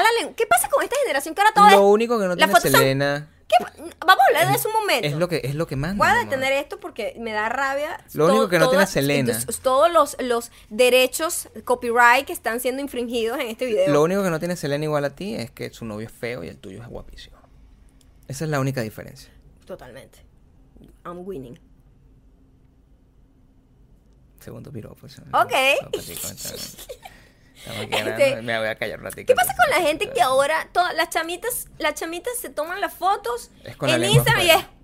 Sí, yo lo o sea, vi. lo que me provoca es llegar y lanzarle como una mosca en la jeta. Cierra la boca, chica. Pero es con el- Cierra la boca. Esa agresividad de las ardillas. Préstame atención. En la generación pasada, ¿cuál era la cara? ¿No era con el... Era el pat, era el- la boca de patito como. Bueno. Ajá. Y después era como la fo vaina, la... La como. Como más no, muerta. No, es como que... Esa, ¿no? Esa. No sé. Yo creo que del pico, del pico, del dog face, dog lips, ¿es que se llama? No, pasamos, pasamos al, al, como al, al, al, faux expression. Es como que... Y después ah, de ahí... no, pasamos al fish, fish, fish, que es ¿Cuál es como boca fish? de pescados, como así. Como medio abierto, pero como para afuera. Y ahora las carajitas, pero carajitas de 12, 13 Yo lo he años. visto. Carajitas, niñas, que todavía no le Yo vendido lo- la regla ni siquiera. Yo lo he Así. visto. Y yo, mira, carajita. Te voy a decir. Mira, mira, muchachita. Yo me provoca agarrar, en serio, es que me provoca lanzar una mosca en la boca, una cucaracha. Ah, Cierra la boca, muchacha, que mu- en boca cerrada no entran moscas. Esa es la audiencia de Bad Bunny. Hay una conexión. Claro. Hay una conexión. Y eso es lo que pasa. Esas niñas empiezan... ¿Tú viste? Hay un, un caso que pasó en Venezuela, que- hablando de eso, que de una muchachita que salió un video, que todo el mundo tiene videos porno hoy, hoy en día, y que mientras más jóvenes es como que tienen más. Y, y, mm, yo estoy horrorizado por toda la, la conexión emocional que tengo, porque la, estos son como niñas que pueden ser hijas mías. Y así no fueran hijas... eh, todo eso comienza por esa foto, fotico que tú estás diciendo de... O sea, ¿cuál es el sentido de esa foto de No una sé. niña, No de sé. una niña de 12, 13 No años? lo sé. Mira, ay, es que yo soy la mamá de esa carajita. Le, quiero que le- alguien me es más, le hago así en la boca. La agarro, tomando esa foto, le hago así en la boca. ¡Ra! Para romperle la lengua. ¡Pa' que prendo! Yo creo que alguien me explique. Y, y si estás viendo este, este... mm, Porque la razón de la, de la boquita de patito es que te hace ver un poquito más... Sí, como más delgada tu cara, en teoría. Entonces, pero yo, en mi opinión, y es mi opinión totalmente Este- personal, ¿esto qué es? esto es completamente sexual. Sí, es, Esto es una a imitación. No, Lo voy a decir, Bad Bunny. No lo voy a decir, pero todos saben qué es la invitación que está haciendo esa carajita Aquí con dice, boca abierta. me lo chupa y no para hasta que acaba el agrajeo con la lengua lleno de baba. Maldito sea Bad Bunny, Ay, maldita claro. mujer. Maldita generación, ¿vale? ¿Qué está, qué está pasando?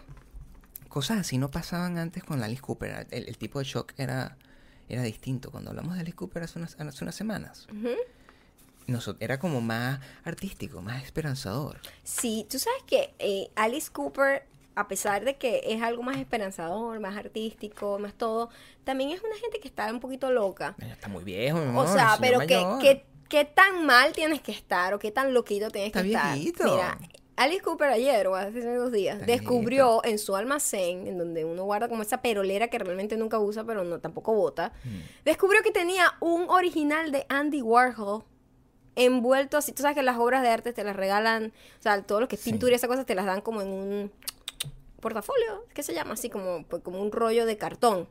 Estaba ahí guardado y era una silla eléctrica y él se dio cuenta y resulta que está valorado como en muchísimo dinero y él ni sabía que tenía eso ahí. Eso pasa, pero eso pasa en todo, en, en todos ¿Qué lados. pasó? ¿Sabes qué es eso? No sé, ¿qué es? Esta es una franela de Alice Cooper. No, Que yo- que compraste hace años. Y no la abierto. ¿Y por qué no la abres? Vamos a guardarla y esperemos A lo como unos mejor. 60 años. Es una, y seguimos, cerramos el ciclo. Sí, porque yo digo, ¿qué puedo yo encontrar valioso que no sé qué, qué tengo? A lo Yo no sabía que la tenía. un- Eso fue lo que me pasó. Cuando yo la mandé a comprar un y me llegó esa bolsa rodando. y traje un montón de cosas para acá. Y yo, bueno, la pasó la vida, la vida pasó alrededor y yo estaba limpiando esto para la- la- la- las cosas que nosotros, las diligencias que estamos haciendo. Y de repente me encuentro con este sobre y yo, ah, ¿qué, qué, qué es esto? Y es una franela. Es una franela del que yo no sabía que tenía. Entonces, Eh, dudo mucho que valga lo mismo que vale la obra de Andy Warhol. no lo sé. Eh, creo que es una edición especial. Ah, no creo que llegue ni a, ni a una cuarta parte, Gabriel. No, No, te hagas ni ilusiones. Una, ni una décima. Ahora, en mi nada, corazón, no, yo lo que pero- yo podría encontrar así, que no sé qué tengo por ahí, un dibujito hecho por mi sobrinita o algo así. Que yo encuentre y digo, ay, no sabía que tenía esto aquí. No hay nada mejor que cuando uno mete la mano. yo. Cuando yo meto la mano así en un pantalón y me encuentro un billete de 20 dólares o un billete. Uy, eso, yo me encontré la otra vez uno- tres billetes de 20 dólares en un pantalón y yo me sentía ra, ra, ra, Esa debe ser la. Imagínate la sensación. sensación. Esa es la sensación que tuvo Alice Cooper. O sea, no es que no, no culpemos al pobre Alice. Ah, pero es que, que- que tanta cantidad de droga para no acordarse que tenía una No obra es de Andy. droga, es un señor de casi 80 años, nena. O sea, también. Pero no lo supo ni cuando tenía 60 ni cuando tenía 50, ¿entiendes? Él tenía años con eso ahí, lo tuvo toda la vida y nunca supo. Este montón de viejos O sea, están. ese viejo, ese viejo compró esa vaina como tú compraste esa franela en, Eso en- esa época. Y, oh, marico, no me acuerdo que había comprado eso. Pero esos viejos rockeros se están modernizando. Tú sabes que el, el- el- ahorita otra noticia que vi, que sé si la vi en Facebook, no la entiendo muy bien, es que tú sabes que están est- haciendo estas, estas giras con hologramas. Ajá. Y eh, un cantante que se llama Dio, Ronnie James Dio, que es un cantante el que inventó este símbolo. Ah, sí. Él se murió, él tocó en ¿Él Venezuela. inventó esto? Sí, es, es de su abuela. Sí. ¿Tenía artritis la señora? No, esto es como un símbolo italiano que significa el diablo, una cosa así. Es una cosa que utilizas Oh, sí, porque los, los italianos Ah, hablan se mucho expresa con las mucho con las manos. Y entonces él lo agarró y lo hacía así en el concierto y se convirtió en el símbolo No, internacional del heavy qué metal. gracioso. El no caso es que eso. eh, él, eh, sabes que han hecho ya con presentaciones en Coachella y de, de Tupac, ¿no? Y, y de otros artistas en holograma. Entonces a él ya están eh, como que buquearon una gira donde Ronnie James Dio va a ser holograma. De, y, y- y- va a ser el primer, creo, Pero. Para ser un viejo roñoso. Como, Claro. La gente que va a ir a ese concierto, quiero que sepa, señor Dio, que en donde, de- en donde sea, que en qué parte del cielo o el infierno esté, van a ser puros ancianitos como yo. O sea, ningún niño de eso que... Con, la, lengua jeta fuera, abierta. No van no, a... a ver, pero por lo menos, mi amor, yo creo ¿Cuál que... es la versión de los hombres de esa foto? ¿También salen así? Sí, esta. Como mordiéndose la boca, que también me provoca darle un coñazo desde abajo. ¿Cómo es? Como así. Ya sé cuál va a ser la portada de este... Esa- yo- tengan claro que lo decidimos en este momento. La yo hago la lengua y te hace la boca. Yo hago la boca y tú me tienes que explicar cuál va a ser la boca. Bueno, yo creo que ya deberíamos pasar a las recomendaciones porque como pueden ver, nosotros estamos siendo unos pollos eh, rostizados en este momento. Sí, estamos teniendo calor. un poco de calor. Hace mucho calor en verano en Los Ángeles. Estamos esperando que llegue el frío para yo poder trabajar sin camisa. Sí, Eh. ¿Qué recomiendas, corazón? Eh, la recomendación, la primera, vimos un documental de los Beatles que se llama Eight Days a Week. Ah, en julio lo vimos nosotros, pero tú dices que podría estar en Amazon también. Sí, está en Amazon, Es, seguridad. un- es muy cool porque estudia un poco como los inicios, los primeros que los convirtió más o menos en una estrella. Pasa por todo. Es un documental que hizo Ron Howard, Ron Howard de, de los Beatles desde que comenzaron, desde que comenzó la invasión, la Beatlemanía, Sí.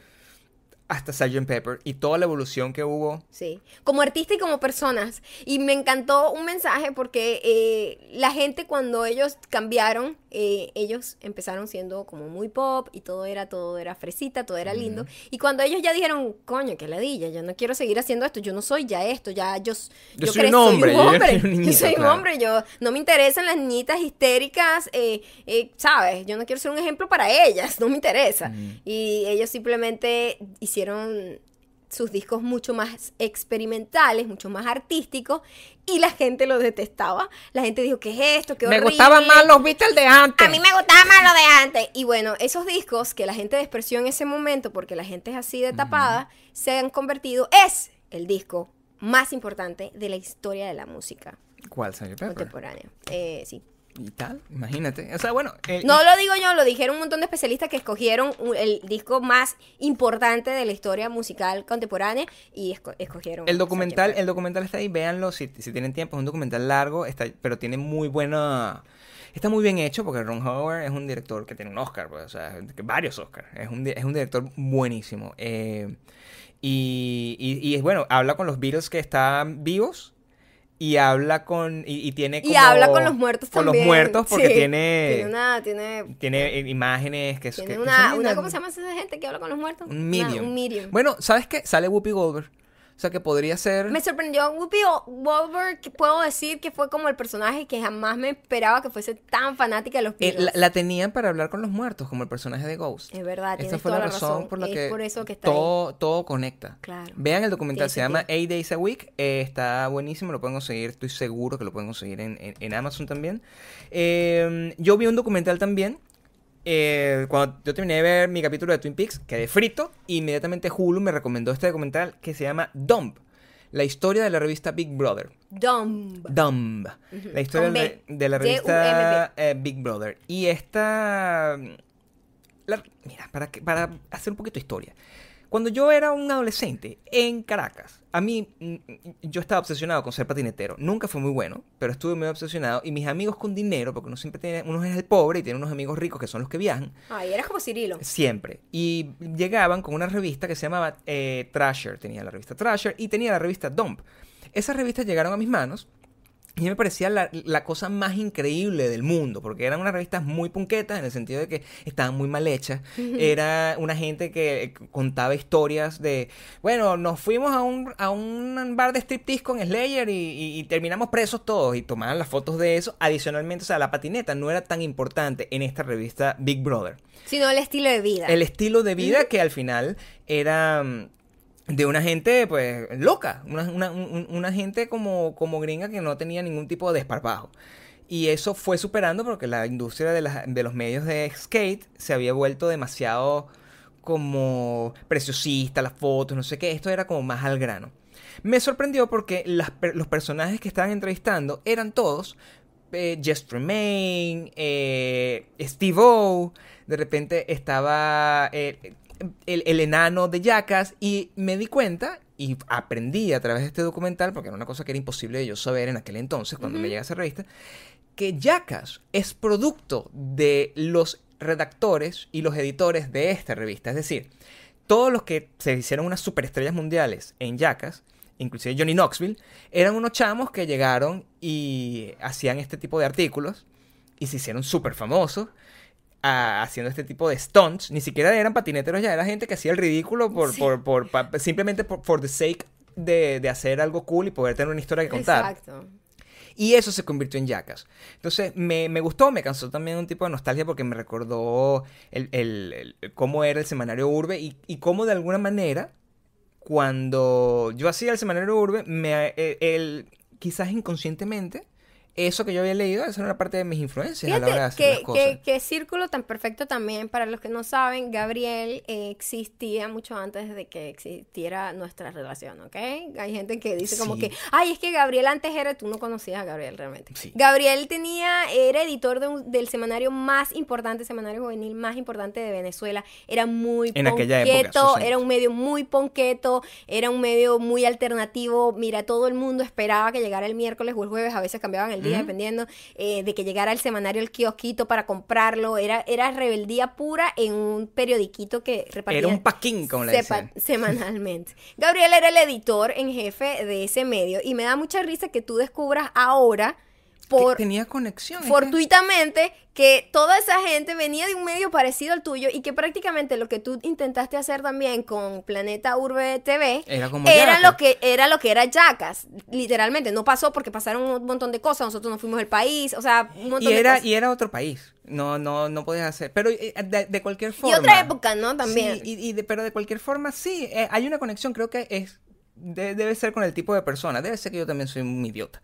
Como todos esos tipos. Es lo que, es lo que supone Bueno, que no es. creo. Eh, Bueno, el- no, yo el no que haría está- Steve el que O. está- Tú nunca serías el Steve O. Tú No. serías el que está produciendo y manejando a Steve O. Eh, otra cosita que quería eh, Recomendar. recomendar Musical. musicalmente eh, es una banda que yo ahorita yo tengo tiempo que la descubrí eh, y la- yo descubro las bandas que sí en tiendas y entonces ponemos el Shazam para ver ay esa me gusta buen Shazam restaurante cosas así. Es una banda que descubrí hace tiempo pero ahorita me reencontré otra vez con su música que se llama DMAs es D M A apóstrofe S y la canción que suena mucho en mi Spotify se llama Your Lows, como tus bajones. Eh, es una banda Es linda. australiana muy bonita. La comparan mucho con Oasis, cosa que causó un poquito de histeria en Noel Gallagher. Todos conocemos cómo son los hermanos Gallagher. el, el Noel Gallagher tuvo un encontronazo con ellos. Dijo que iba a ir al concierto para hacerle bu, bu, bu, algo así. Lo hizo. Y Liam Gallagher, como no le habla a Noel Gallagher desde hace años, Es fan de la para, banda. para llevar la contraria, se tomó una foto con ella y que es la mejor banda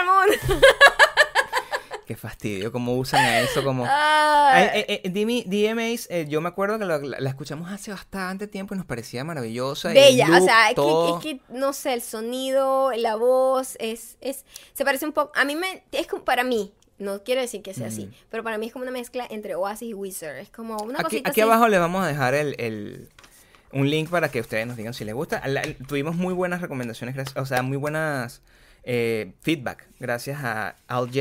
Entonces esperamos que esta Sí, vez espero que les también- guste también, es- está, está muy cool. Y ahora vamos con los comentarios. La última recomendación es... Ah, te queda una, Sí, te queda la más importante.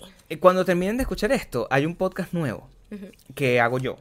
Que es el spin-off de este podcast, que es el podcast intenso, porque aquí nosotros nos divertimos, en el otro no nos divertimos para nada. Es una cosa que ni Maya bueno, puede ni escuchar. siquiera yo estoy, Es- eh, eh, por eso es que no se divierten. solo se solo se ilumina la- eh, el oído, no se ilumina la pantalla.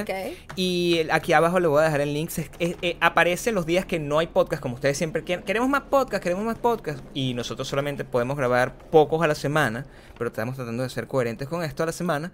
Este que es solo audio es más sencillo de producir y van a tener un este extra po- podcast toda la semana. Se llama Objetos Perdidos y es muy simple. Es eh, una reflexión sobre este tipo de cosas, como la revista Big Brother, o como en este caso fue Linkin Park, y todas estas cosas que han estado como por mi vida. Yo hago un análisis de cómo se han conectado con mi vida y de repente esa, esa conexión puede ser igual a la que tú tienes. Suscríbete abajo a nuestro podcast en iTunes, por cierto. Para que puedas escuchar este y todos los podcasts que hagamos ahí. Ahora sí, comentarios. Comenzamos con Yo sí soy un ama de casa desesperada. Vamos. He notado algo. No sé, dime tú. Estaré equivocada. Noto que eres súper dura con tus críticas, lo cual aclaro, me encanta. Pero noto que por el contrario, eres poco tolerante cuando la crítica es a tu persona. ¿Qué tienes que decir al respecto? Ok, yo le voy a decir a yo sí soy una ama de casa desesperada que yo no yo soy muy crítica con todo en la vida porque este es mi medio mío, que tengo toda la libertad de hacerlo. Pero jamás iría al medio de otra persona a criticar directamente a esa persona, como que una niña que tiene la lengua afuera y yo, "Ey, ¿por qué saca la lengua estúpida? No, yo no lo haría. Yo le respeto, eso es su espacio de comunicación. Pero este que es mi espacio de comunicación, yo voy a ser durísima con lo que no me gusta. Lo que me molesta es la gente que va y se toma el tra- trabajo y el tiempo de meterse en la vida de otra persona, en los comentarios de otras personas, para hacer una crítica que no aporta absolutamente nada. Es por eso que a lo mejor sientes que no soy tolerante con las críticas, es porque yo no estoy ahí para escuchar críticas. Estoy ahí, es, es como para eh, eh, dar algún tipo de, de contenido o comentario, etcétera. por lo menos aquí sí se invita mucho a la discusión, como a temas distintos, tenemos distintas ideas y todo eso. También es porque si ustedes nos colocan una cosa aquí, específicamente aquí en los comentarios aquí, nosotros lo vamos a comentar rebotadísimo y va es divertido, es parte de la conversación. Sí. En realidad no bueno, nos están así- ofendiendo. fíjate que así es en la, en la vida en general. Yo tengo una amiga que todos los días que yo pongo algo de las ardillas, que es amiga personal, y me escribe, por favor, las ardillas te aman. Y ella está empeñada en eso. Y yo simplemente, no, no, no me vas a convencer. O sea, es, es, es simplemente el juego de tener ideas distintas y argumentar cada uno por su lado. ¿Qué es el respeto a las opiniones de lo que estábamos hablando la semana pasada con el comentario ese que insultaba a Maya de, de que tú, que yo escucho reggaetón y eso no me hace mejor persona que tú, Si etcétera, escucha etcétera, Bad etcétera. Bunny, me imagino que le gusta mucho Shakespeare. Ana Ahora Julia vamos con Ana Julia Ojeda, Ojeda Reyes. Reyes. ¿Quieres leerlo tú? Qué bueno que Gabriel por fin acepta que es influencer. ¿Qué tienes que decir para eso? Bueno, fíjate, no lo estoy aceptando. Estoy en camino a convertirme uno. Creo que cuando... no en uno, el mejor. El, no, es... Mi amor, yo por eso me casé contigo. Tres. Esto es todo, Esto esto es todo el amor que voy a tener. que va a recibir como por un mes. Estoy tratando encarecidamente de convertirme en el mejor influencer de forma que yo pueda traer el pan a esta casa. Eso es lo que yo quiero. Ok, vamos con Seine Aguilera. Maya y Gabriel, ¿no han pensado que quizás sus vecinos vean sus podcasts? Sería interesante saber eso. Fíjate que eh, eh, este es el problema que hay. Nuestros vecinos son gringos. Entonces, dudo que sepan hablar español. Honestamente, creo que no saben hablar No español. saben porque ellos, ellos nada más saben hablar un idioma Sí, de vaina. ¿sabes cómo son los gringos? Sí. No obstante, no obstante, nuestros nuevos vecinos que se mudaron hace una semana. El chamo tiene un nombre el como en español. no digas llama- el nombre. se lla- lo voy a decir. No lo digas. Lo voy a decir. No lo digas. Se llama. No lo digas. Y es un nombre en, que es español. Eh, es un nombre. un nombre que español. eh, o sea, castellano, pues. Ajá. Entonces, es muy probable que.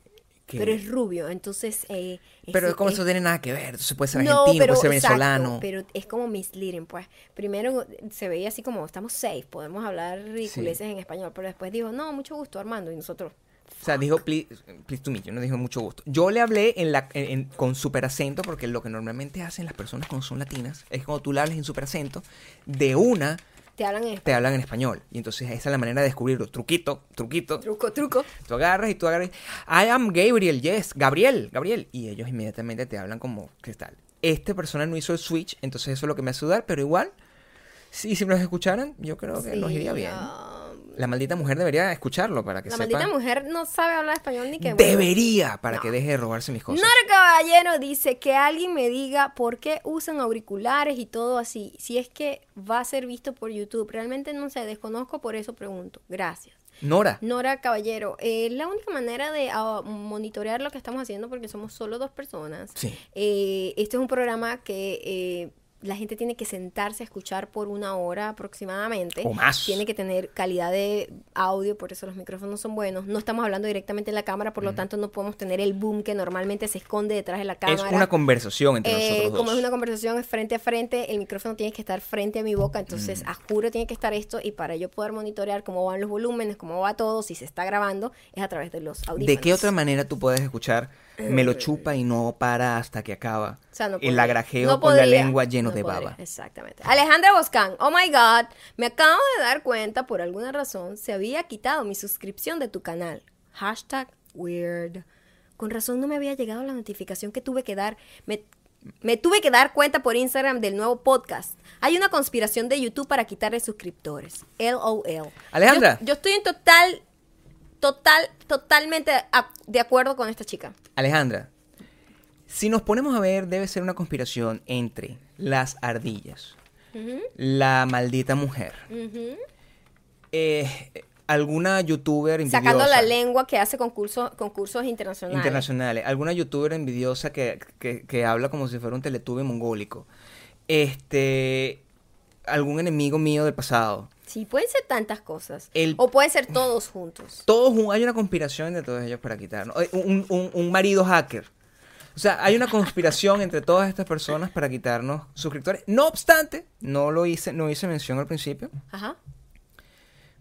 pero logramos por primera vez, desde que comenzamos este podcast, superar la barrera de los... De las eh, pérdidas y ganancias. Sí. Muy bien, vamos Sí, por buen estamos, camino. Estamos en crecimiento lento pero seguro.